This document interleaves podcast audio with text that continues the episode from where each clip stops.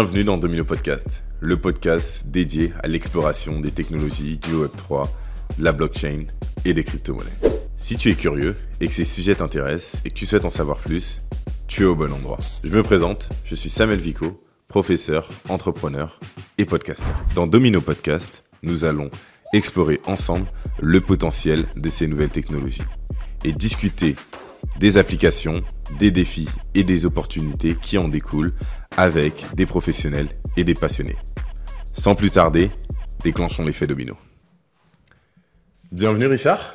Merci Samuel. Bienvenue sur Domino Podcast, c'est un plaisir de t'avoir. Plaisir partagé, trop cool, merci pour l'invitation. Bah, Aujourd'hui, ce qu'on va faire, la thématique, ça va être vraiment le monde du VC dans le Web3. Ouais. Ce que j'aime bien faire, c'est au début euh, laisser euh, l'opportunité à mon invité de se présenter et nous parler un peu de lui. Super. Alors moi du coup c'est c'est Richard. Euh, je bosse chez 50 Partners, qui est un, en fait, un modèle hybride entre un accélérateur et un fonds d'investissement, qui a été créé un peu plus de 12 ans, euh, qui à la base opérait dans le digital, l'impact, puis la santé. Moi je suis arrivé du coup en début d'année pour co-créer avec euh, Jonathan avec qui je travaille la verticale Web 3 euh, de 50 Partners. Euh, donc assez passionnant comme, comme mission. Moi, je je suis de base un, un passionné de, de cet écosystème. Je suis tombé dans le rabbit hole, comme on dit, par, beaucoup par la porte gaming et DeFi. Euh. J'avais commencé, du coup, je, je faisais du VC à l'époque à la BPI. Euh, C'était à un petit moment et euh, je voyais le premier dossier passer avec des, des narratifs autour des NFT, de traçabilité, des choses comme ça. Je me suis dit, waouh, mais c'est quand même sympa. ça. Mhm. Comment, comment, comment est-ce que ça fonctionne? J'ai commencé à diguer un peu l'écosystème et puis euh, bah tu connais, euh, tu tombes dans le rabbit hole, tu commences à, à parler à des gens sur Discord, euh, tu passes ta vie euh, à parler à des gens que tu connais pas, tu sais pas trop ce qui se passe euh, sur Discord, enfin bref. Ouais. Et de fil en aiguille, du coup, je Alors, est-ce que tu- Ouais. tu- les gens que tu parles sur Discord, est-ce que c'était surtout des, des pseudonymes ou t'avais aussi des personnes que tu connaissais Ou tu Ah, vois, des- t'avais des vrais Ah, noms, prénoms que des pseudos. Ok. Il y a encore des personnes que je croise là aujourd'hui dans la vraie vie Ouais. et que je, je- je les appelle par leur pseudo, Ouais. par leur vrai prénom. C'est assez perturbant parce que quand tu les vois t'ajouter ensuite sur euh, LinkedIn ou dans des mails, Ouais. tu dis mais qui est cette personne en fait? Ah mais d'accord, c'est le mec qui me parlait sur Discord, ok. Mais on connaît tellement ça, même avec Instagram et autres, parfois il y a Ouais, une personne, tu mais comment elle s'appelle? C'est- Non, c'est Lily. Non, c'est son nom sur Instagram, mais c'est pas son vrai prénom. C'est tellement un truc qui arrive. Ouais. mais sur Insta t'as les photos, donc Ouais. tu peux te, tu peux t'en sortir. Ouais. Sur Discord t'as euh, une tête de pingouin, euh, une tête de singe, t'as t'as aucune chance. totalement, totalement. Et là, du coup, euh, t'es tombé dedans, principalement par le gaming. C'est quoi, Yeah. toi, dans, Ouais. dans le gaming qui t'a attiré avec euh, le Web3 En fait, moi, j'étais un, un- un gros gamer quand j'étais plus jeune. Forcément, j'ai eu un peu moins le temps après avec les études, etc. Euh, et euh, je me suis dit, quand, quand j'ai commencé à comprendre un peu euh, comment ça fonctionnait, comment tu, quelles étaient les possibilités de cette techno, je me dis, mais waouh, dans, dans le gaming, tu peux, avoir, tu peux faire des trucs de malade. Mhm. Tu peux potentiellement avoir euh, l'asset que tu as pris le temps de, de faire évoluer pendant, par exemple, 100, 200 heures de jeu. Euh, bah, ce qui arrivé, et bah, il- si le jeu euh, ferme, derrière, bah, t'as plus rien. C'est Ouais. terminé. Euh, et puis, euh, tu peux pas le, profiter de cette euh, expertise que tu as dans un jeu, dans un autre, tu dois repartir de zéro. Enfin bref. Mm, mm. Du coup, moi, je me suis dit, ouais, mais c'est quand même super intéressant ce que tu peux faire. Et puis ensuite, tu avais tout le narratif DeFi, bah, Banking the Unbanked, euh, décentralisation, désintermédiation, etc. Je me disais, mais quand même, c'est quand même incroyable. Ouais. C'est c'est ce, que, ce qui est possible de faire. Et donc, je suis tombé par là. Et euh, donc, à la suite euh, de mon expérience en VC à la BPI, je me suis dit, il faut que je fasse ça euh, à temps plein. Ça me passionne vraiment trop. Mhm. Donc, bah, déjà, j'ai pas mal. J'avais passé un an à, à parler à des gens, à diguer, à comprendre vraiment conceptuellement ce que ça représentait. Et à l'époque, bah, tu sais, t'avais pas beaucoup de contenu. Donc, vraiment, fallait balader sur des forums, parler à des gens se faire scam quelquefois euh, pour, euh, pour, euh, pour comprendre. Ah ouais, d'accord, donc il faut pas cliquer sur ces liens comme ça. Ah. Ok, d'accord, j'ai compris. Ah, polygone avec deux Y, ça marche pas. Ok, d'accord. Lisez bien et ne cliquez pas sur les liens. ouais, do your own research, hein, comme on dit. Ça. Euh, et donc, je me suis retrouvé à bosser pour, pendant un an et demi à la Française des Jeux. Ok. Je m'occupais de tous les sujets Web3 euh, de la Française des Jeux. Ça a commencé par euh, de l'acculturation Mhm. de tous les dirigeants sur ces sujets. Et vu que pas grand monde connaissait comment ça fonctionnait, et pour autant, c'était quelque chose qui devenait très stratégique parce que euh, c'était à peu près au moment où se, euh, où se développait et, euh, tout- toute la tendance des play to earn. Ouais. Et le play to earn euh, versus le modèle euh, de la Française des Jeux, bah, c'est deux modèles qui, sont, qui se challengent complètement. Mm. Donc c'est devenu très stratégique, il fallait acculturer les dirigeants qui comprennent du coup les enjeux et en quoi, du, pourquoi c'était devenu stratégique, Mm. initier des premiers projets, euh, du coup avec Et euh, du coup, là, il y a des projets euh, que tu sais qui sont sortis. Ils sont sortis ou pas? Là, c'est encore en phase de projet. Alors moi je suis plus dans l'intimité des discussions, mais il y a des premiers projets qui ont été annoncés lors de Vivatech, Ok. euh, notamment autour du divertissement, forcément, avec les FDJ, et du métavers. Ok. Et euh, donc il y avait ça, mais comme tu t'en doutes, personne connaît et personne code encore en Solidity à la FDJ, donc il fallait Ouais. des partenaires, euh, notamment tech et autres, pour mettre en place euh, tous, ces, tous, ces, euh, bah, tous ces nouveaux projets. Mhm. Euh, et donc c'est dans ce cadre-là qu'on avait aussi des, des véhicules, deux véhicules de corporate venture, Mhm. dont une partie de la thèse était le Web3, parce que le Web3 est devenu très stratégique euh, à ce niveau-là, et donc euh, c'est pour ça qu'on avait fait quelques invests dans ce cadre-là pour euh, développer des partenariats, stra- partenariats stratégiques avec euh, d'autres, euh, euh, des acteurs notamment tech, qui nous permettaient du coup de mettre en œuvre euh, tous les projets qu'on voulait, qu'on voulait faire. Ok. Et, euh, et du coup, bah, je suis plus dans l'intimité des discussions, mais Ouais, les mais, projets, euh, euh, ok. les, les projets euh, enfin, continuent de se développer euh, à la Française des Jeux. Et ça reste un des corporates qui, qui est bullish encore sur le, le- le Ouais. sujet euh, et qui a pas fait le shift comme euh, beaucoup de corpos. Ah bah Web3, c'est bon, euh, je regarde plus trop, je vais regarder la Generative AI. ouais, la- Non, là, tu- ils savent que c'est vraiment un enjeu stratégique pour eux. Mhm. et ils travaillent vraiment sérieusement sur le sujet. Bah, no- no- notamment sur ça, il y a un sujet aussi qui, qui est revenu. Par exemple, des jeux comme Sorar. Ouais. Au final, euh, ces jeux sur lesquels on va acheter une carte qui va dépendre d'un joueur et des performances de ce joueur, on se rapproche un peu du pari sportif. Ah bah ça c'est le grand sujet. Ouais. Euh, je pense que, que, si tu euh, demandes à Nicolas Julia, euh, c'est quelque chose qui peut-être euh, l'empêche de dormir un peu la nuit euh, Ouais. ce soir. Il y a un grand sujet, euh, du coup, c'est les qualificatifs de jeux d'argent. Hmm. Euh, plusieurs qualificatifs. Il faut notamment euh, que euh, bah, tu aies un sacrifice financier et que ce soit basé sur du hasard. Et le sujet était de savoir si Sorar était un jeu d'argent. Hmm. Il y a plusieurs, euh, donc du coup, euh, euh, euh, comment dire, facilités qui ont été proposées à Sorar pour ne pas être qualifié en jeu d'argent pour le moment, en l'occurrence, par euh, l'ANJ qui est un peu l'AMF des jeux d'argent, l'autorité nationale des jeux qui régule tout ça. Donc euh, là, euh, c'est vraiment des discussions euh, dans l'intimité de la régulation et euh, bien, bien malin celui qui arrive à savoir euh, ce, qui va, ce qui va se passer. Mais c'est notamment le cadre de la loi jaune. Euh, J-O-N-E, euh, qui euh, du coup bah, met un cadre sur tout ça, sur est-ce que Sorar est un jeu d'argent euh, ou non, mais on va voir ce qu'il en est. En- La question est de savoir comment est-ce que tu peux récompenser des joueurs, est-ce que tu dois plus les récompenser en NFT, est-ce que tu peux les récompenser euh, avec ton propre token, Mhm. est-ce que tu peux les récompenser avec un autre token, type par exemple en stablecoin, etc. C'est pas facile euh, à l'heure actuelle de naviguer euh, là-dedans. Euh, je sais bah, que euh, bah, notamment la FDJ, PMU, etc.. Sorar, essaient de voir un peu quel est le cadre régulatoire, Ouais. mais c'est pas encore super clair et beaucoup de personnes travaillent là-dessus. On a notamment beaucoup un, un espèce de consensus de personnes du domaine du gaming euh, qui est lié du coup à- à- au, au sacrifice financier et au, au jeu d'argent parce que bah, le gaming dans la blockchain, tu as souvent une récompense en token euh, Mhm. derrière qui euh, ont fait une réponse collective euh, aux régulateurs. Ok. Euh, J'ai aussi sauté, il y a une bonne petite question sur le Mm. gaming. J'ai eu cette discussion bah, cette semaine, euh, Mm. vu que c'est le THCC, genre, et- et Ouais. tout le monde, on, on a plein de discussions tout le temps.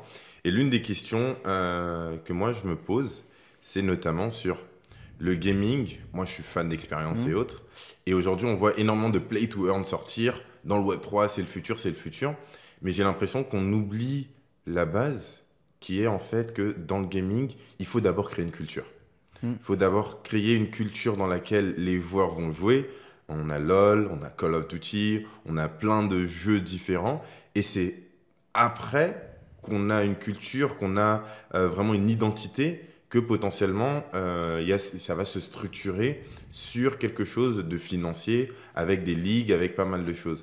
Mais là, dans le play to earn, est-ce que le play to earn aujourd'hui arrive à attirer des vrais gamers et pas juste des parieurs ou des personnes qui ont envie euh, d'investir ou de gagner de l'argent dedans? Alors je te réponds simple, non. c'est aussi simple que ça. Non mais pour, pour développer un peu, je prends l'exemple d'Axie Infinity.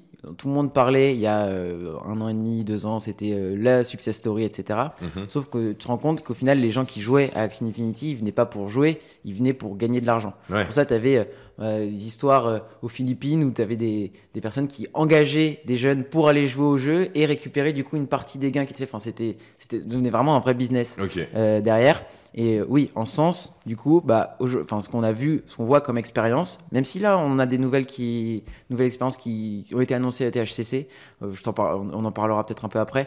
Mais euh, du coup, euh, les principales, les premières expériences de gaming, de play to earn, comme tu dis, qui est devenu un peu un, un gros mot, le play to earn. Maintenant, on parle de, de play, play and earn, de play to own. Mhm. Enfin, il y, a- il y a plein de nouveaux narratifs qui se mettent derrière. Mais en tout cas, Axie Infinity, tu avais beaucoup de gens qui venaient juste pour gagner de l'argent.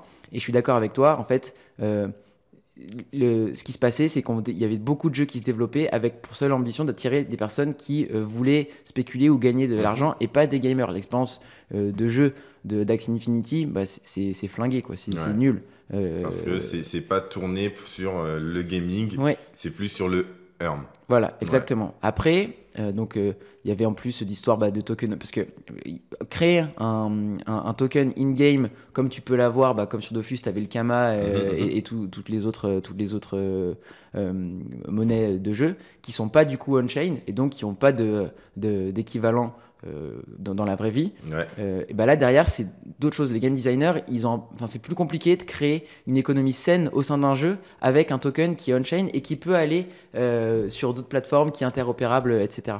Donc ça c'est un vrai challenge pour les game designers et c'est pour ça que bah, tu as parfois des équipes qui sont basées sur euh, bah, la construction de la tokenomie au sein de ces jeux parce que Ouais. c'est- compliqué euh, de, de- de le mettre en place. Euh, et il faut en plus que ce soit que- quelque chose de sain et bah, pas de pondinomics parce que forcément, derrière, bah, même si tu as une expérience de jeu, tu as, envie, tu vois, tu dis, bah ok, si je récupère un token, bah, c'est cool, tu vois, c'est Ouais. un truc supplémentaire, c'est sympa.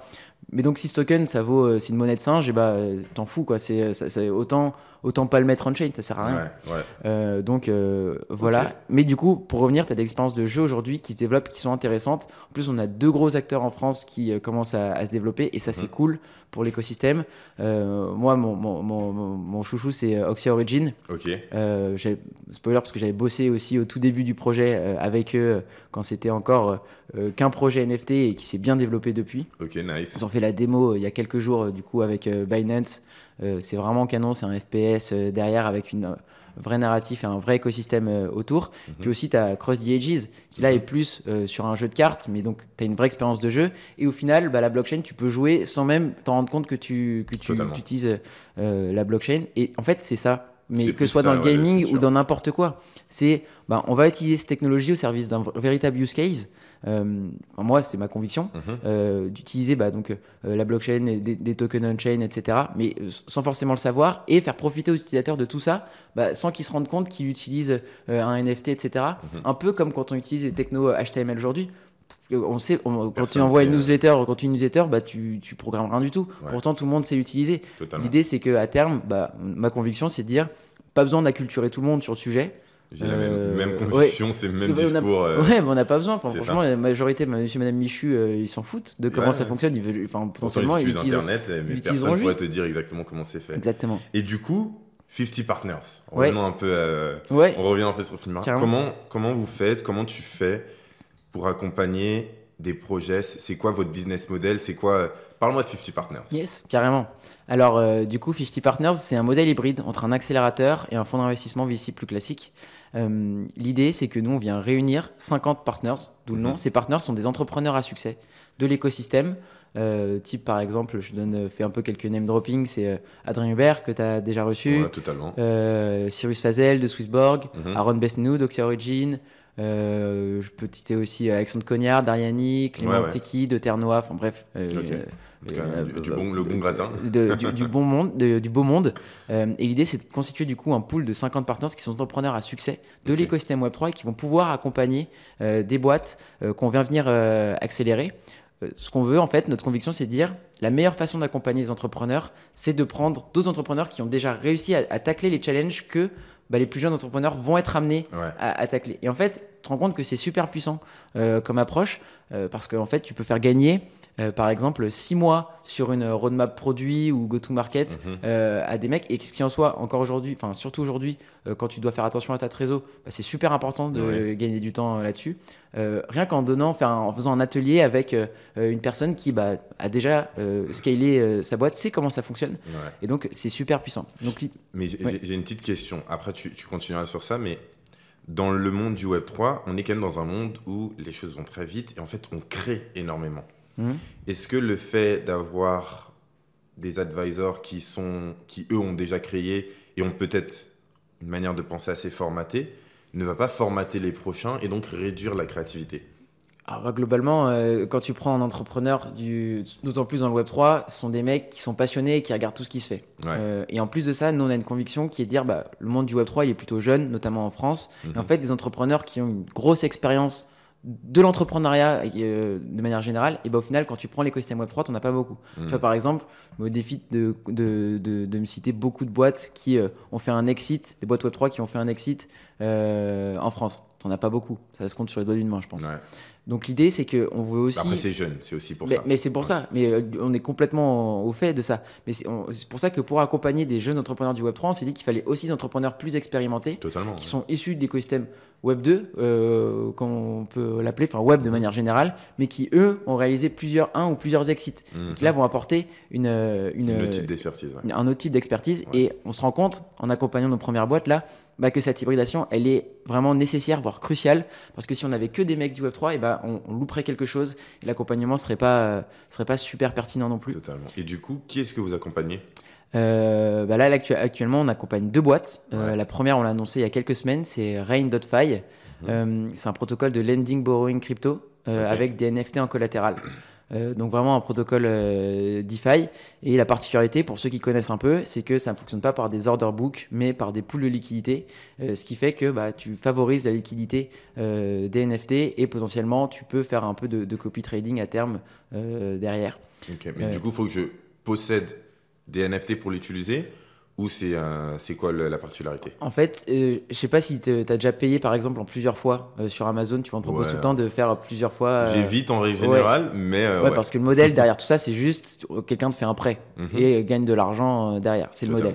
Et ben là, on- ce que ce que propose Rain, c'est de proposer en marque blanche à n'importe quel marketplace NFT ou projet NFT ou quoi que ce soit, de dire bon bah, je te mets un bouton euh, Buy No Pay Later Mhm. et en fait, tu pro- proposes à ta communauté euh, de pouvoir acheter des NFT en plusieurs fois et donc potentiellement d'augmenter euh, cette communauté ou de Mhm. proposer au plus grand nombre de pouvoir intégrer euh, l'écosystème. Mais ça peut être des NFT, ça peut être bon, aujourd'hui c'est beaucoup des profils pictures, mais demain ce sera des reward assets, des biens immobiliers, des euh, obligations euh, financières euh, tokenisées, ça peut être plein de choses. Euh, et donc euh, via ce mécanisme-là, tu peux acheter en plusieurs fois euh, un NFT et euh, ce qui est, quand tu soulèves un peu le capot, comment ça fonctionne, ce sont des personnes qu'on appelle les lenders qui mettent dans des poules de liquidité de l'argent et qui disent bon bah, ok moi je suis chaud de prêter euh, à tel type de personnes qui achètent tel type de NFT avec une loan to value de, de, de temps. Euh, et c'est intéressant du coup parce que euh, là, comment ça fonctionne dans un monde plus centralisé, c'est euh, bah, c'est la banque qui s'en occupe, tu sais pas trop comment investit l'argent. Ouais, ouais. Euh, et bah là, tout Là, est tout, est transparent. Ok. Et bah, c'est de la DeFi quoi. Et du coup, c'est pas que en gros les collatéraux, c'est pas que des NFT. Euh, les collatéraux, c'est vraiment, on a potentiellement aussi des cryptos, on a mon Bitcoin dedans, de l'Ethereum dedans ou pas? Non, c'est bah, là du coup pour Rain, c'est principalement du coup des NFT euh, en collatéraux, donc des actifs numériques, euh, qui donc du coup te permettent d'emprunter de, de la crypto-monnaie sur ce NFT là. Ok. Mais aujourd'hui, on voit le monde du NFT, il est fluctuant. Ouais. Surtout le monde de la blockchain, de la crypto, il Ouais. est très fluctuant. Comment on se base dessus? Si aujourd'hui, par exemple, moi, je viens euh, au moment où euh, mon NFT, il valait euh, 1 million, Mhm.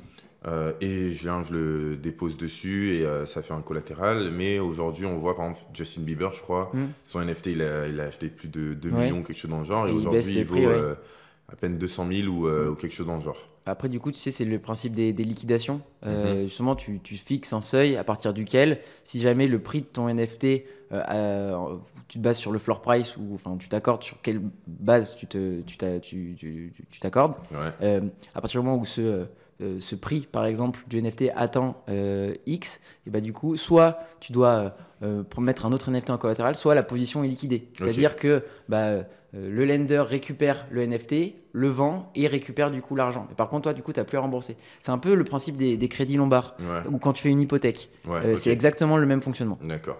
Ok, très bien.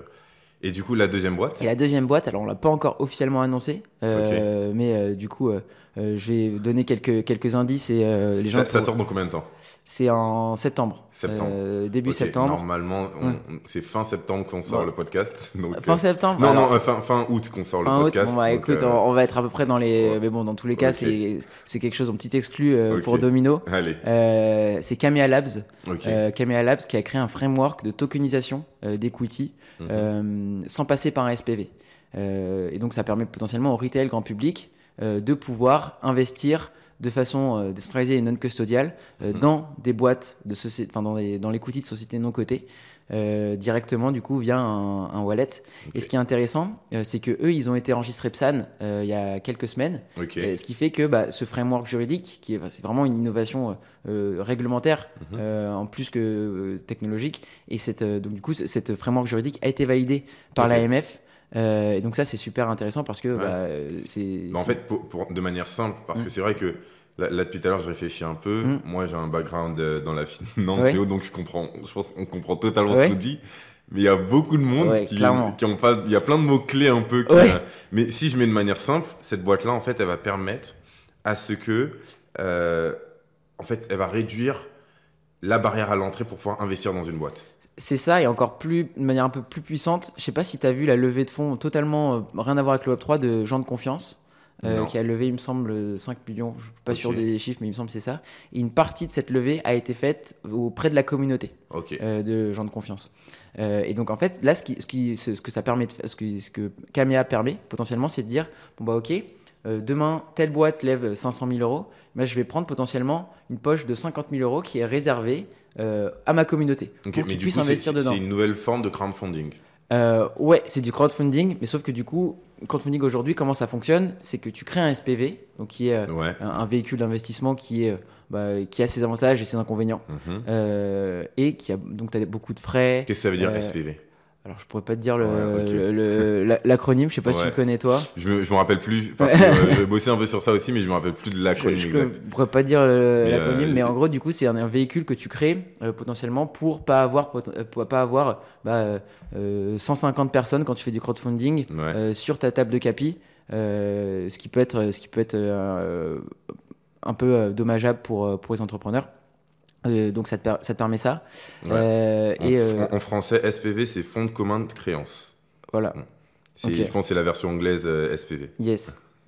Euh, et donc du coup, bah, ce qui est intéressant, c'est que là, tous les frais qui sont induits par le SPV, euh, avec Kamea, on s'en affranchit. Euh, on s'en affranchit et c'est beaucoup plus intéressant parce Beaucoup qu'on est plus sur... flexible. Et tu peux sortir aussi avant, non si, euh, oui, c'est liquide. Donc c'est liquide, du coup, je suis pas obligé d'attendre parce qu'en général, pour ceux qui savent pas, lorsqu'on investit dans une boîte, Mm. On a à peu près une échéance de 5, 6, 8 ans euh, avant de pouvoir euh, espérer soit une exit, soit une levée de fonds Mm. sur laquelle on va être euh, sorti. Et donc à ce moment-là, récupérer notre investissement avec la potentielle plus-value. Et du coup, là, ça permet bah, de ne pas attendre Mm. cette partie-là. Si au bout de trois ans, moi, j'ai besoin de, de mes sous, je peux voir à la valeur du marché et après, ça sera du gré à gré Exactement. euh, sur, euh, sur un marché secondaire. Tu peux, ouais, si jamais moi j'ai la- un token euh, qui représente l'equity d'une boîte que, qui a levé des fonds, bah, je peux te le revendre sur une place de marché potentiellement euh, ou de gré à gré. Et du coup, là, on est sur des security tokens, du coup. Ouais, bien sûr. Ok, très bien. Bah, du coup, on va passer à la deuxième partie. Ok. À tout de suite. on est de retour. Yes. Et là, du coup, on va rentrer, bon, même si on est déjà rentré directement dans Ouais, le vif du sujet au direct. final, ouais. là, on va continuer à rentrer dans le vif du sujet. On va vraiment parler du monde des VC. ok. Alors, euh, normalement, on parle du monde du Web3, mais euh, il est intimement lié. Est-ce que tu peux nous expliquer de manière assez simple qu'est-ce que c'est que euh, le monde du VC Ouais. Et comment est-ce que euh, ce monde-là, en fait, a un impact dans le monde du Web3 Est-ce que c'est quelque chose qui est nécessaire ou pas du tout? Ah bah, le VC de manière générale, euh, c'est pour ceux qui ne connaissent pas, du coup, c'est euh, venture capital ou capital risque Mhm. euh, en français. L'idée, c'est de créer des fonds d'investissement euh, où, du coup, on va investir dans les boîtes les plus prometteuses de l'univers de la tech. Généralement, c'est beaucoup de startups, euh, beaucoup de fonds d'investissement, notamment aux US, en France, euh, de partout, qui ont de l'argent sous gestion et vont le déployer dans des startups euh, en espérant que quelques-unes deviennent bah, soit une licorne, soit Mhm. euh, euh, des grands succès et récupérer un multiple intéressant. Ok. Alors, ceux qui ne comprennent pas, Mm. une licorne, Ouais, une c'est licorne, une ouais. boîte qui fait plus, qui vaut, qui est valorisée à plus d'un milliard. c'est ça. Ok, très bien. Euh, après, il y a aussi les centaures, il me semble. Aussi. Pardon? Les centaures? Ouais, bah ça, du coup, en France, on n'en a pas encore. mais, Pas encore. Euh, mais du coup, euh, votre objectif dans le monde du VC, vous arrivez à quelle partie? Euh, Parce que faut expliquer aux gens, Mm. lorsqu'un un- soit business angel, Mm. en fait, il y a les business angels qui sont des particuliers ouais. qui vont investir dans une boîte. Mm.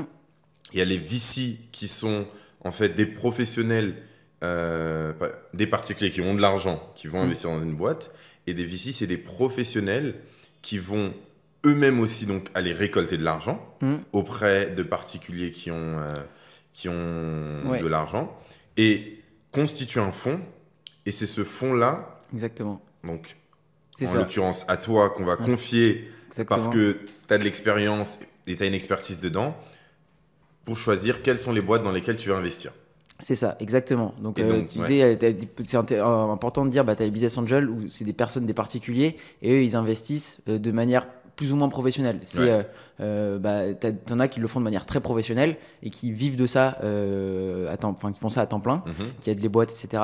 Euh, mais d'autres qui le font bah, un peu euh, sans forcément de processus, de méthodo, alors que bah, le VC, le monde du capital risque, c'est des institutionnels ou d'autres personnes qui, qui ont de l'argent, des corporates, Mhm. qui vont confier de l'argent à des investisseurs professionnels. Et donc là, du coup, le- la méthode d'investissement est beaucoup plus professionnelle euh, et méthodique. Euh, donc comment tu choisis euh, tes startups, la méthode, les évalu les, les, les, je vais dire en anglais, mais les valorisations Ouais. des boîtes, etc. Donc là, c'est beaucoup plus professionnel. Et ce VC-là, du coup, tu as plusieurs stades.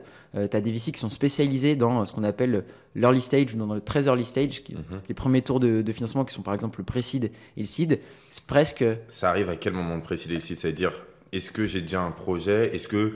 Parce que souvent, il y a des personnes qui, euh, qui ont le- l'idée de ouais, je fais un business plan, Ouais, je vais aller voir un VC, il va me financer sur mon business plan. très mauvaise idée ça. Très, mau- très mauvaise idée, sauf si c'est des VC qui sont habitués à le faire. Par exemple, tu vois, en France, tu as des gros VC type. euh, je te parle un peu dans le Web3, c'est Xange, Leadblock. euh, Ouais. euh, Aglaé ou euh, KT Ledger, eux, ils vont investir dans des projets qui sont déjà implantés, qui ont à peu près trouvé leur marché et qui ont besoin d'accélérer. Donc, ils ont Mhm. besoin d'investir de l'argent pour recruter des personnes, faire du marketing sur un projet, sur un, on appelle un MVP, Mhm. Minimum Viable Product, qui, qui fonctionne.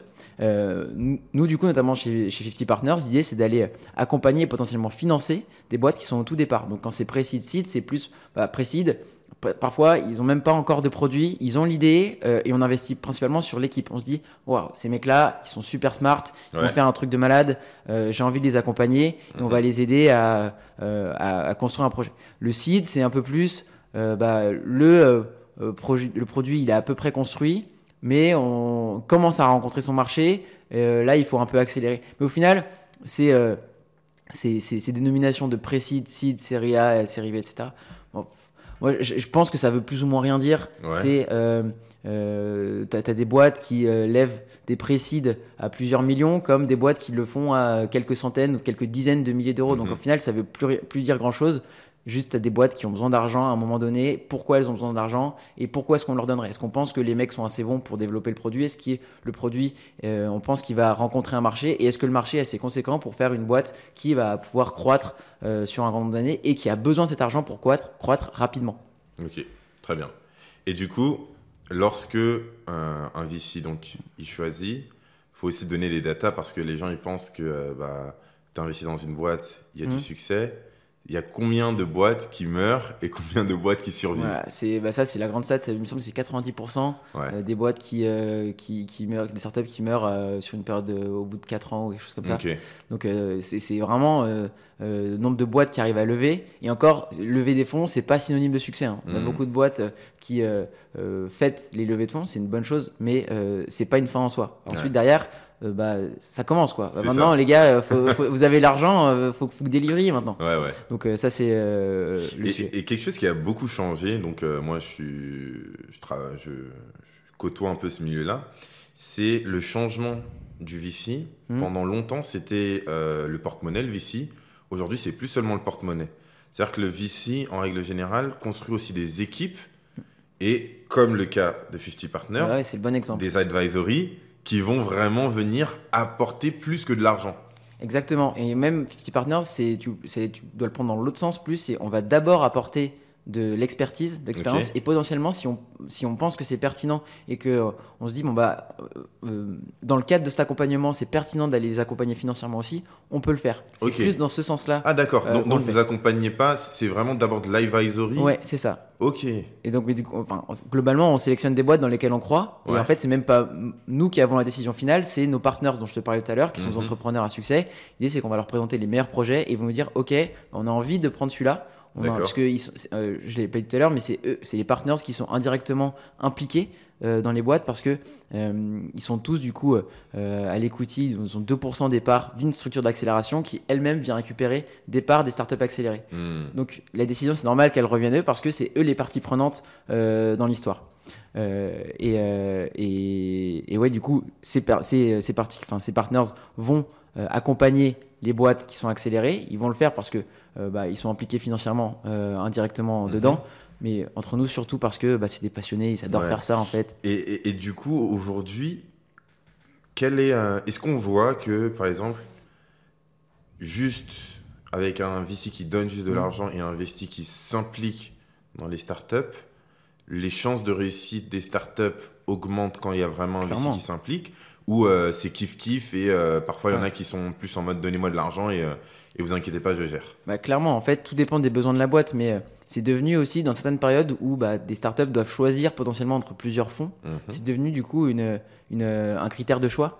Euh, pour se dire bah, ah, ok mais je sais que ces mecs là ils vont m'accompagner ils vont m'aider dans ça ça ça bah ok je vais accepter plutôt leur argent plutôt que l'argent euh, bah, du mec qui va me filer l'argent et puis ensuite euh, bon courage on se revoit euh, euh, au moment de l'exit quoi ouais. donc Ok. euh, donc t'as un peu une compétition qui se fait entre les VC Mhm. euh, et en ce sens du coup la proposition de valeur de 50 Partners est assez inédite euh, et fonctionne bien du coup depuis tout ce temps Et c'est quoi le minimum euh, de fonds que doit avoir des, des VC Lorsque tu veux créer un fonds VC, c'est quoi le minimum de fonds? T'as pas vraiment de minimum, mais Ouais. euh, par contre, euh, tout dépend de ce que tu veux. Quelle est ta stratégie Mm. Euh, Est-ce que tu veux investir dans peu de boîtes, mais les accompagner très longtemps? Est-ce que tu veux faire une logique plus qu'on appelle dans le site de spray and pray? Tu investis dans un bon nombre de boîtes et euh, tu dis, bon, bah, il y a forcément une ou deux qui vont être euh, ultra successful et donc qui vont, on appelle retourner le fonds et euh, faire devenir, rendre le fonds rentable à elles seules. Mhm. Euh, c'est possible aussi, donc ça dépend de la stratégie, mais tu peux avoir des fonds qui se créent à plusieurs centaines de millions sous gestion ou d'autres avec bah, quelques millions, mais qui suffisent potentiellement à une stratégie dédiée. Ça me fait ça me fait sourire parce que on a parlé tout à l'heure de FDJ, Hmm. gambling. Est-ce qu'on n'est pas sur une forme de gambling du fait de me dire vas-y je je dispatch un maximum et il y en a forcément une qui va sortir Ah du bah c'est pas vraiment du gambling parce que du coup, euh, si c'était du gambling, je prendrais euh, toutes les startups qui se créent et je donnerais euh, x x milliers d'euros à ces boîtes-là. Ok. Là, l'idée, c'est il y a qu'il quand même une. Bah, il y a quand même une méthode une assez sûr. drastique. Le nombre de, si, si on devait financer toutes les boîtes de l'écosystème, bah, globalement, on n'aurait plus beaucoup d'argent et puis même ce serait tellement dilué que bah, personne gagnerait de l'argent, Ok. je pense, dans l'histoire. Euh, mais euh, oui, il y a quand même une méthode, tu vois. Le, le truc qu'on regarde le plus, nous en tout cas, et globalement tous les VC, sur les périodes très early stage, c'est euh, l'équipe. L'équipe, c'est central. Mais du coup, ça, ça m'amène à ma question suivante. Mm. Moi, aujourd'hui, je suis entrepreneur, je crée un projet Web3. Mm. Comment est-ce que. quels sont les tips que tu peux me donner? Comment est-ce que je viens en tant qu'entrepreneur me Mm. présenter à 50 Partners ou me présenter à un fonds VC Ok. Ouais, bah, déjà, en fait, euh, on a vu euh, pendant un long moment, euh, il y a quelques années, euh, on avait une hype du Web3 où bah, tu devais mettre des buzzwords dans, ton- dans ton deck et t'arrivais potentiellement à choper bah, plusieurs centaines de milliers d'euros, voire des millions, sur juste une présentation, pas de produit, etc. Parce que tout le monde avait envie d'investir dans le Web3.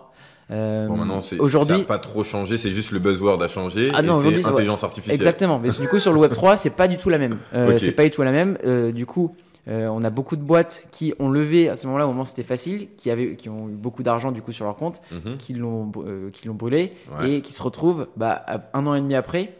Ok, mais on a à peine un produit, il faut qu'on relève des fonds. Mhm. Et là, les VC sont beaucoup moins friendly parce que bah, le, le- le paradigme il a un peu changé. Il est, bah, ok, le Web3, on garde un peu moins, mais euh, il y en a beaucoup qui continuent à regarder. Mhm. Par contre, on veut des vrais euh, use cases. On veut, euh, on veut plus investir sur, sur un buzzword de manière complètement irrationnelle, parce qu'en soi, c'était de l'investissement qui était irrationnel. Mhm. C'était du, du c'était pas normal dans le monde du VC d'investir comme ça. Ouais. Donc c'était quelque chose. Là, on est revenu sur des rationnels un peu plus sains, Mhm. investi sur une équipe ultra euh, solide euh, avec un marché euh, qui permet une peut laisser présager du coup une croissance à long terme et forte.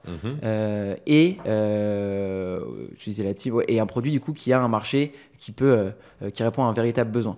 Donc moi le conseil que, que je pourrais donner c'est plus bah, quand tu viens devant un VC euh, c'est pas de dire ok je fais le euh, nanana du, euh, à la sauce Web 3 Ouais. ça on en voit plein et tu dis mais pourquoi? Pourquoi tu fais ça? Ça sert à quoi de mettre du Web 3 c'est un, besoin non mais ça m'intéresse pas du coup Ouais. euh, de dire bon bah tu construis un vrai cas d'usage qui répond à une vraie problé- problématique, mais tu utilises la les technologies ou même les idéologies euh, Web 3 de décentralisation, etc. Mhm. au service de ce cas d'usage, mais qui est pertinent dans le cadre euh, Répond d'un- vraiment à un problème, du marché. coup. Exactement. Ouais. Tu vois, euh, moi, ce qu'on adore, c'est euh, de voir des, des boîtes qui utilisent cette technologie blockchain, mais qui n'en parlent même pas. Mhm. Sur le site, on sait même pas euh, que c'est blockchain et on le suppose. Ouais. Moi, j'adore, tu vois, tu dis, bah, ok, ces mecs-là, ils ont compris euh, ce qu'il fallait faire maintenant parce que on vient à un moment où, bah, pour ce qu'on- veut, l'idéal de tout le monde, c'est de pouvoir adresser le grand public. Mhm. Sauf que le, la blockchain, enfin, globalement, si tu prends le nombre de, de wallets euh, Metamask euh, ou même de nos comptes Binance, etc., tu as très peu de monde Ouais. euh, et euh, très peu de monde comprend. Et heureusement, parce que sinon, euh, bah, ce serait un peu. si jamais tout le monde avait un Metamask, tout le monde se ferait hacker, etc.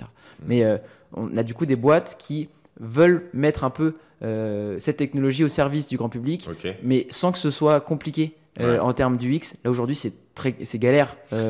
Mais au- aujourd'hui, encore une discussion que j'ai Mm. eue, c'est euh, souvent les gens ils disent ouais mais euh, c'est pas décentralisé parce que le cœur même de la blockchain Mm. c'est cette capacité à être Décentra- décentralisé et de redonner à chacun d'entre nous euh, l'ownership, la, sais La pleine propriété. ouais, la pleine propriété euh, de ces données, euh, de ces décisions et autres.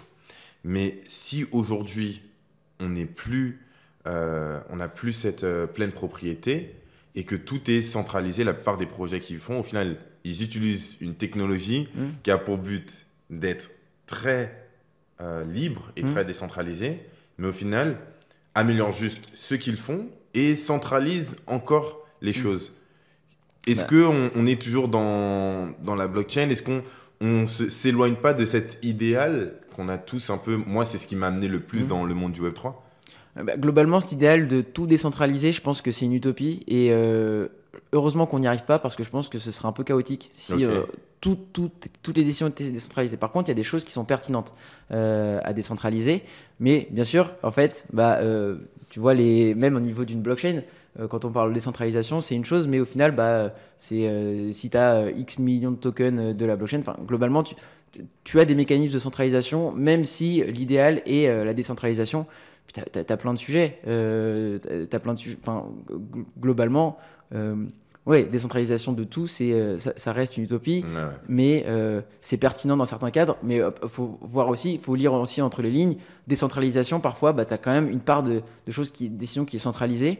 Euh, et est-ce que, bah, c'est la grande question, euh, tu vois, euh, qu'il y a eu une- une- notamment une, une conf là-dessus, euh, entre, enfin, un clash entre euh, Ouais. Julien Bouteloup et Marc Zeller euh, à ETHCC qui était bah, compagnie, véritable entreprise en termes de gouvernance, et DAO, Mhm. organisation des, autonome décentralisée. Ouais. et là, c'est une vraie question, tu vois. Est-ce qu'on décentralise toutes les décisions prises par une entreprise, ce qui est le cas d'AAV, Mhm. ou est-ce que, bah, ce que disait Julien Bouteloup, c'est bah, je suis beaucoup plus à même de prendre des décisions que des personnes qui possèdent un token qui connaissent pas. Ouais, mais on en en fait, parlait avec euh, l'épisode avec Adrien euh, sur les tokenomics, qui est vraiment cette idée que parfois sur le court terme, la communauté, elle va dire ça c'est bon pour moi, Mm. mais elle n'a pas la vision de long terme. Exactement. Et parfois il y a des décisions qui sont dures à prendre aujourd'hui, Mm. euh, qui n'ont pas l'impression que c'est dans l'intérêt Mm. de, euh, du projet, mais qui sur le long terme s'avèrent être la meilleure décision parce que euh, on a pu économiser, on a pu faire, on a pu ne pas trop ouvrir, on a pu éviter potentiellement des hacks parce que euh, on n'a pas fait ce bridge ou on n'a pas fait ci, on n'a pas fait ça.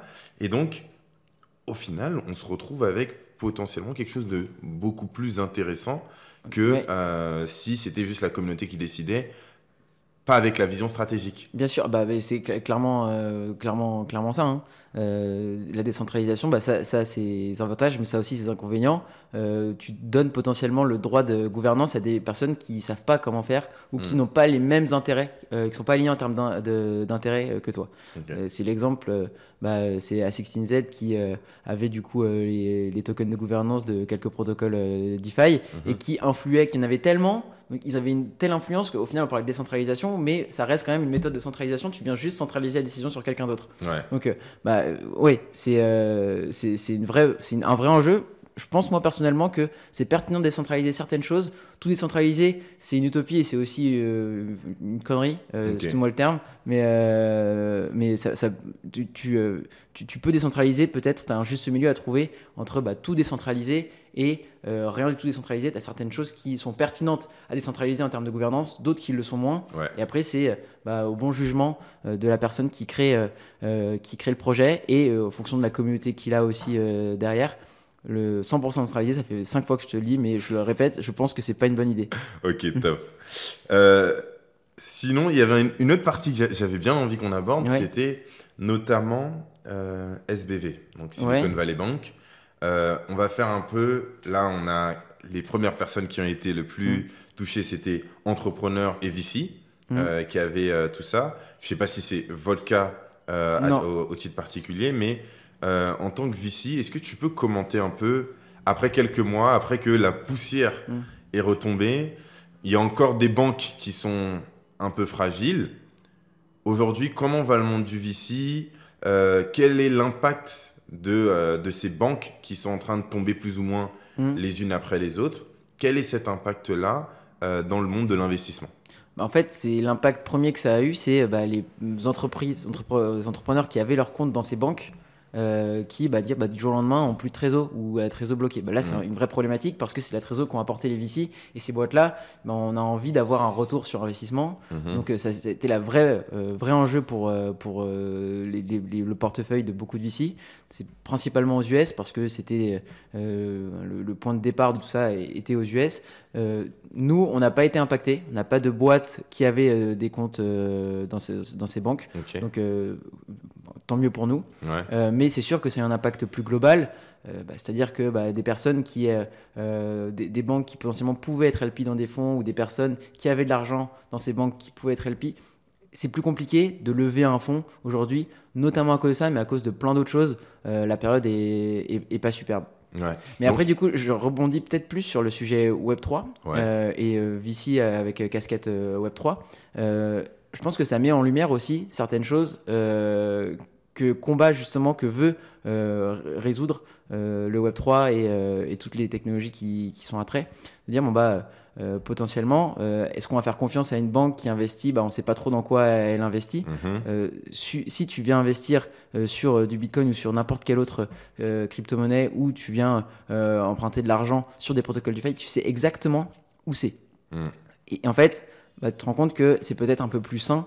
et ce qui se passe là, bah, on a vu beaucoup de personnes, en tout cas euh, euh, moi dans mon entourage, dire bah, ok, euh, les banques on a un peu moins confiance. Qu'est-ce que je fais? Comment je me hedge là-dessus? Ouais. Je vais le mettre sur Bitcoin parce que je pense que c'est potentiellement quelque chose de plus stable euh, et avec un, un rationnel plus intéressant que euh, investir dans des banques, dans, enfin dans, pas- beaucoup de produits euh, ban- bancaires.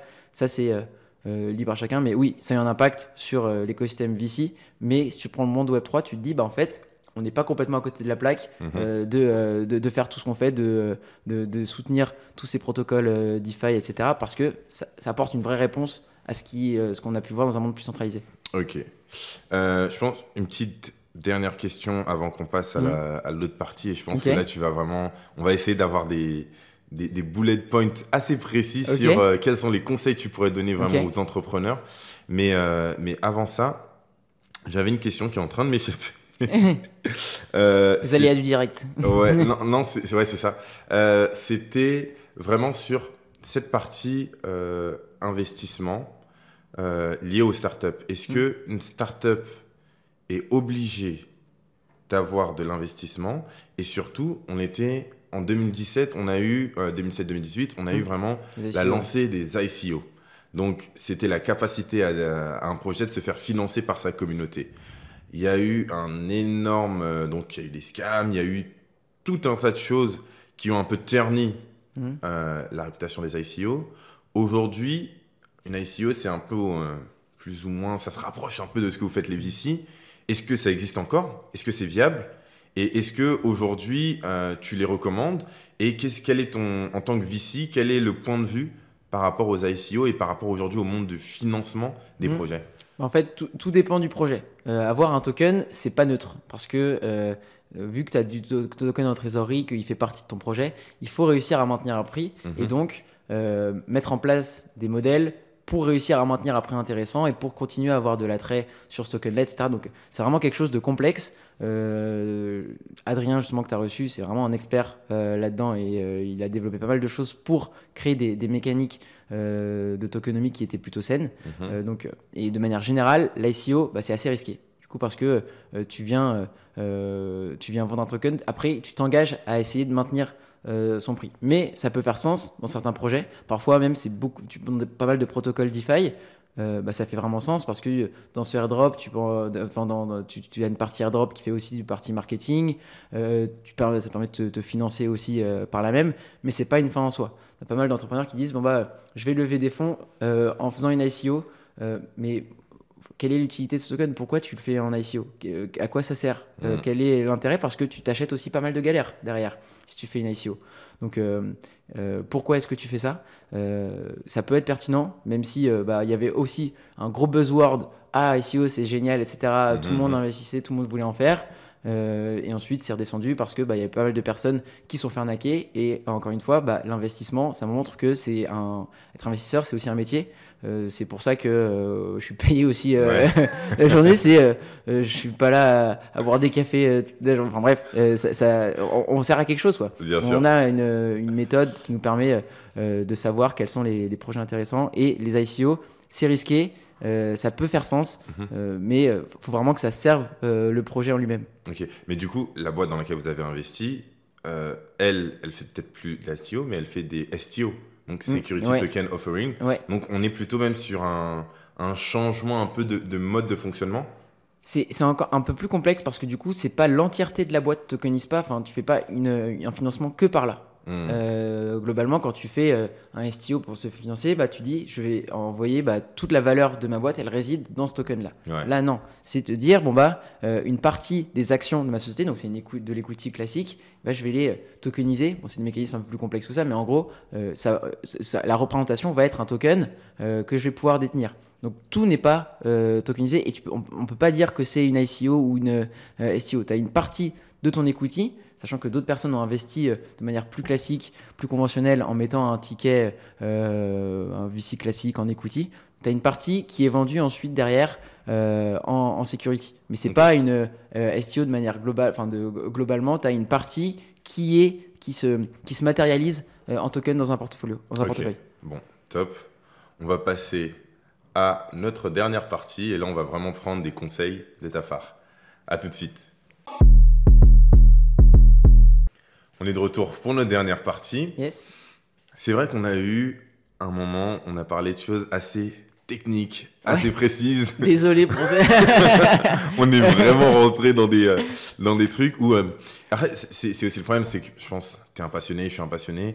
Et euh, bah, on va vite, on a envie de partager un Mm. maximum de valeur. Et c'est vrai que Domino's s'adresse de Mm. base vraiment un peu à, à un public qui a soif aussi de quelque chose de consistant. Ok. Donc, c'est pas. euh, Mais là, on va essayer de revenir sur des aspects un peu plus simples, Ok. un peu plus Promis, je vais applicables. essayer de m'en parler, d'employer mon terme technique. un peu plus applicable. Déjà, pour une première euh, population de personnes, Hmm. les entrepreneurs. Je suis entrepreneur. Euh, déjà, première question de manière très simple. Une thèse d'investissement. Les VC, vous avez tous des thèses d'investissement. Ouais. Qu'est-ce que c'est qu'une thèse d'investissement et comment est-ce que moi, entrepreneur, je peux savoir à quel VC euh, m'adresser? Ok. Il y a une chose qui est importante, c'est euh, le moment auquel tu t'adresses à un VC. Ok. Quand tu viens t'adresser à un VC beaucoup trop tôt, euh, si par exemple bah, tu as à peine un produit et que tu viens t'adresser à un, un VC qui, au moment qui investit en série A, ça peut être bien parce que tu rentres dans son radar et il suit ce que tu fais, mais ça a aussi euh, des contreparties. Dans le sens, si à ce moment-là, tu n'es pas très structuré, bah, le VC te dit Oula, euh, bah, cette boîte, euh, je la catégorise comme une boîte euh, qui est pas folle. Donc, et quand tu viens les revoir, quand c'est le bon moment, Oula, bah non, j'ai un a priori trop négatif, j'y vais pas parce que ça reste aussi un métier bah, de- d'homme avec un grand H Mhm. donc d'hommes et de femmes, etc., et de perception, de fit humain. Donc, quand tu as un trop mauvais a priori euh, ou un trop mauvais sentiment dessus, bah, euh, potentiellement, ça peut, faire, euh, ça peut être deal breaker. Donc, s'adresser au bon VC au bon moment, c'est-à-dire quand tu es au tout début de l'aventure, t'adresser beaucoup à des business angels, plus, et potentiellement à quelques fonds de VC qui investissent de manière très early, ce qu'on appelle un fonds en précide, et ensuite, derrière, on va euh, t'adresser au bon VC au bon moment. Donc, ça, c'est euh, première chose pour se... Donc, il y a le timing. Il y, a- il y a le timing, Ok. euh, les bonnes personnes euh, à aller voir. Tu ne vas pas aller voir, par exemple, un VC euh, Web3 si tu fais quelque chose dans la food. C'est ça ça n'a pas de sens. As des, pour parler de thèses d'investissement, donc Ok. tu as des VC qui te disent bon, bah, on investit que dans tel ou tel secteur ou à tel ou tel stade de maturité. Mhm. Et donc, ça, c'est important de savoir. Et aussi, tu as des VC qui te disent bon, bah, on en parlait un peu tout à l'heure, j'investis dans beaucoup de projets ou j'investis dans peu, mais je les accompagne longtemps. Donc, ça dépend aussi euh, ce, que tu- ce, qui, ce qui est important du coup pour l'entrepreneur à ce moment-là. Ok. Du coup, la thèse d'investissement, c'est vraiment euh, de savoir quelle est sa ligne directive, déjà son secteur d'activité Mhm. et aussi sa stratégie, je pense. Sa stratégie, Donc, exactement. Et son timing. Est-ce que Mhm. c'est un VC qui investit à partir euh, de, euh, de peut-être euh, la, Mhm. la seed, à partir de 100 000, à partir d'un million Exactement, c'est ça. ces jeux, ça. Ok. Mais du coup, en tant qu'entrepreneur, Mhm. comment je sais Est-ce qu'il y, a- il y a une carte des, du monde VC Parce que moi, je suis entrepreneur. Mon Mhm. objectif, c'est que ma boîte, elle fonctionne. Ouais, Si en plus, je dois partir à l'aventure pour savoir exactement, mais toi, t'es qui, comment Comment on simplifie les choses? Est-ce que- quelle est la, la meilleure manière déjà de s'approcher d'un VC Est-ce que euh, il faut qu'on y a des intermédiaires pour ça? Mhm. Ou euh, mais comment en fait on sait qui sont le bon VC à qui ça Bah, ça, s'adresser? ça, faut aller voir, faut parler à des gens, faut euh, aller voir sur les sites. globalement, je vois les VC sont tous à même, tu vois, de, de répondre aux questions Ouais. euh, quand il t'en a. À quel stade vous investissez Est-ce que ça peut être pertinent sans forcément aller les voir? Enfin, Globalement, tu peux poser. enfin, c'est un écosystème plutôt friendly, quoi Ouais. qu'on puisse en dire. Enfin, moi, j'ai jamais vu de personne foncièrement méchante, euh, donc euh, plus. tout le monde bienveillante, donc euh, euh, aller parler euh, à des gens Mhm. euh, pour savoir vraiment quelle est, euh, quelle est, quelle est, euh, le, enfin, que- quelle est la thèse. Mhm. Ensuite, on a la chance, nous, d'avoir euh, BPI France euh, en France qui aide pas mal euh, et qui euh, va proposer même des financements euh, non dilutifs, du coup, Mhm. au début de l'aventure des entrepreneurs. Et euh, comme je disais tout à l'heure, une levée de fonds, c'est pas une fin en soi. On peut aller voir aussi bah, euh, des organismes tels que bah, la BPI, avec, qui a beaucoup de subventions pour aider les entrepreneurs. Tu as aussi des prêts d'honneur euh, qui te permet d'avoir de l'argent à rembourser à- assez tard à taux zéro, euh, auprès par exemple dans- de- du réseau Entreprendre, de Wilco, etc., euh, qui permettent de bien amorcer euh, la boîte Mhm. et ensuite potentiellement aller diluer dans un deuxième temps ou même quand tu te dilues, avoir aussi un levier de dette, c'est-à-dire bah, si tu lèves par tant, tu peux avoir peut-être euh, tant le- la même valeur en prêt bancaire derrière. Euh. Donc on a la chance d'avoir BPI France qui, qui aide euh, en France à euh, te financer et ça c'est super cool. Euh, tout tous, les, en- tous les écosystèmes n'ont pas cette chance-là. Ouais. Et du coup, BPI France centralise et eux, ils ont peut-être une cartographie un peu plus Ouais, du des, secteur. t'as des cartographies de VC euh, Ouais. globalement sur bah, les stades de maturité, de startups dans lesquelles ils investissent, Mhm. les thèses, euh, ce qu'ils font, etc. Ça, tu en trouves facilement sur le net. Et ce qui est important aussi, c'est quand tu lances dans un roadshow, donc dans une levée de fonds, c'est quelque chose qui prend presque 100% du temps du CEO mhm. pendant un moment. Euh, Donc c'est quelque chose qu'il faut faire quand tu as une équipe en soi alors. Pas forcément, enfin en fait c'est la vie d'entrepreneur, c'est qu'il faut euh, gérer 100 000 choses euh, en même temps. Et parfois le VC, enfin aller lever des fonds, c'est quelque chose que tu fais à temps plein pendant un moment. Donc bah, il faut que ça aille vite. Parce que tu peux pas dire je me déstaffe de tous mes autres sujets pendant bah un an, c'est pas possible. Et donc il faut avoir une logique plutôt saine et avoir une vision long terme là-dessus. Et dire bon bah je me finance à tel moment, ça me permet de tenir X années, euh, X mois euh, de développement. Ensuite, je refais un financement à, tel moment, je vais voir telle personne, etc. Donc, c'est quelque chose à, un peu à, anticiper, ça. Hmm. Aujourd'hui, avec le monde du VC, je pense qu'il y a beaucoup de personnes qui, euh, qui ont cette particularité de. moi, pour moi, le business tel que je le vois, si je crée une boîte, hmm. mon objectif, c'est pas de faire en sorte que de nouvelles personnes viennent et prennent des parts dans ma boîte hmm. et euh, d'aller lever l'argent, c'est pas une fin en soi. Aujourd'hui, on le voit un peu beaucoup trop dans la Startup hmm. Nation, où les, euh, le succès d'une boîte est plus lié au fait qu'elle investit.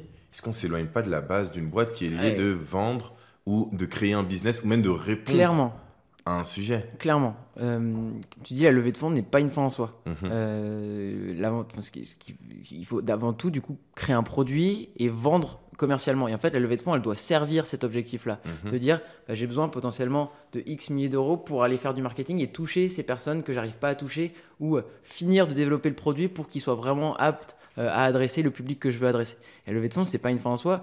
Tu as beaucoup de boîtes qui se développent, euh, comme on dit ici, qui, boot, qui se bootstrap, mhm. c'est-à-dire qui, qui, font de, qui partent de zéro. Qui partent de zéro, qui n'ont pas besoin de financement, mais c'est génial.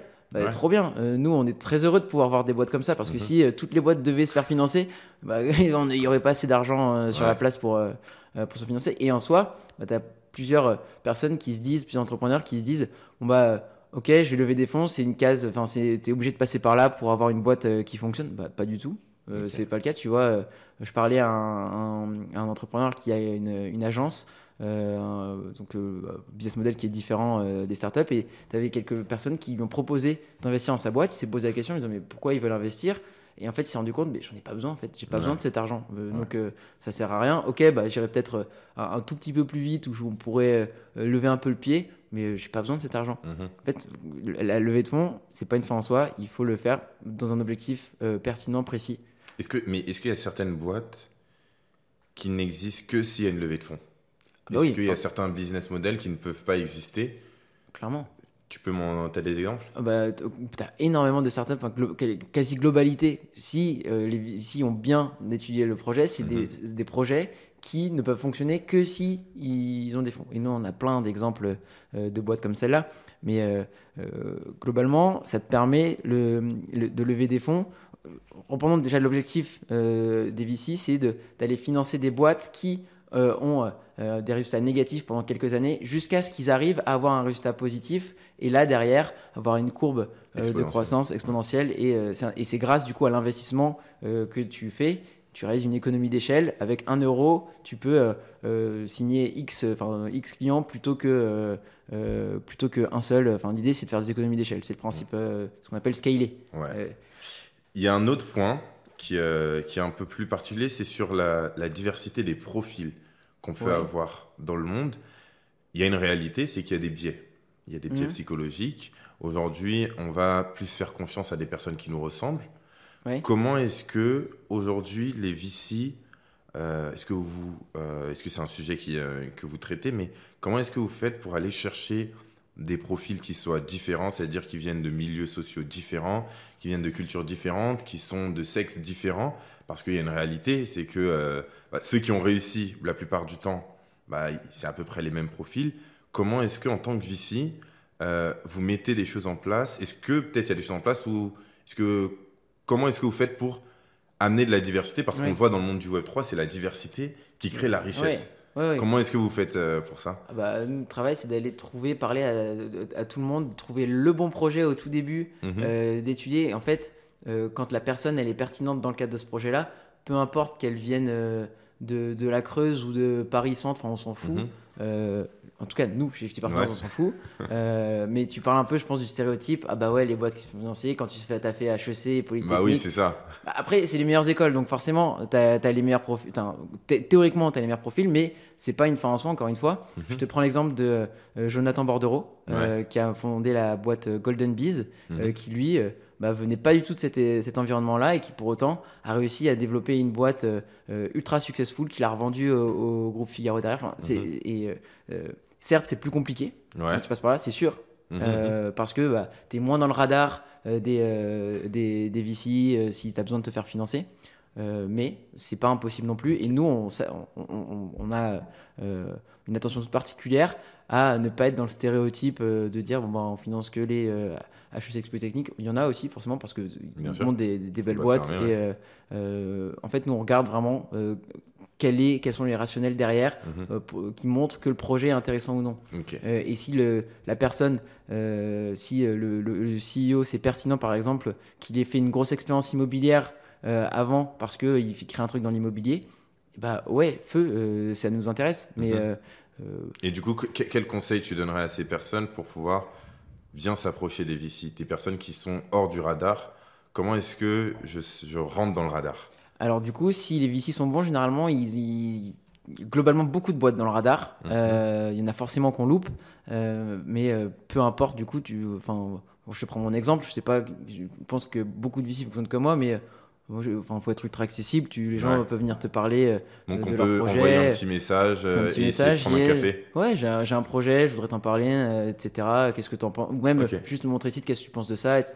Enfin, moi, je regarde, je regarde tout. Ce qui marche très bien, euh, c'est d'avoir une intro. C'est sûr, parce que bah, tu viens engager la responsabilité de la personne qui te l'envoie. et donc, nous, quand on a une intro de quelqu'un qu'on estime beaucoup, euh, la valeur, euh, on regarde plus attentivement. On se dit, ok, alors ce mec que je trouve super intéressant, super intelligent et qui a plein de bonnes idées, il me dit que ce projet-là c'est bien. Ok, bah, euh, je vais regarder d'autant plus. et donc, un conseil, c'est, bah, c'est du, l'impression que c'est du bullshit, mais c'est vraiment de, d'avoir du, de, de, développer un réseau qui te permet d'avoir les bonnes entrées aux, bons endroits. Et notamment ce qu'on fait chez 50 Partners, nous, quand les boîtes elles sont intéressantes, on, on se porte aussi caution des boîtes qui sont accélérées chez nous pour les introduire auprès des bons VC. Quand ils voient 50 Partners, les gens se disent, les VC se disent Ah ouais, ok, bah, ils sont accompagnés par 50, ils ont sélectionné, euh, c'est gage de qualité. Ok. Bah, merci beaucoup pour tout ça. Moi, j'ai mm. bien envie de euh, finir sur. Euh, il y a une phrase que je pose toujours pour préparer c'était Quelle est ta phrase signature? Je l'ai trouvé fun mm. et super top. C'est La sagesse, c'est d'avoir des rêves suffisamment grands pour ne pas les perdre de vue quand on les poursuit. Exactement. C'est top. Tu nous, je te laisse le mot de la fin. Tu nous dis un peu par rapport à ça et moi j'adore je laisse le mot de la fin. Moi j'adore ça. Tu vois, c'est euh, c'est un peu euh, ça fait sens au vu de la dernière question que tu m'as posée. C'est dire bon bah c'est pas parce que bah, tu viens d'un environnement, d'un milieu, euh, de tel milieu que tu peux pas euh, euh, faire telle chose qui, si jamais tu es passionné, que tu as envie de le faire. Parfois, c'est mhm. plus compliqué, le chemin est un peu plus semé d'embûches pour certaines personnes.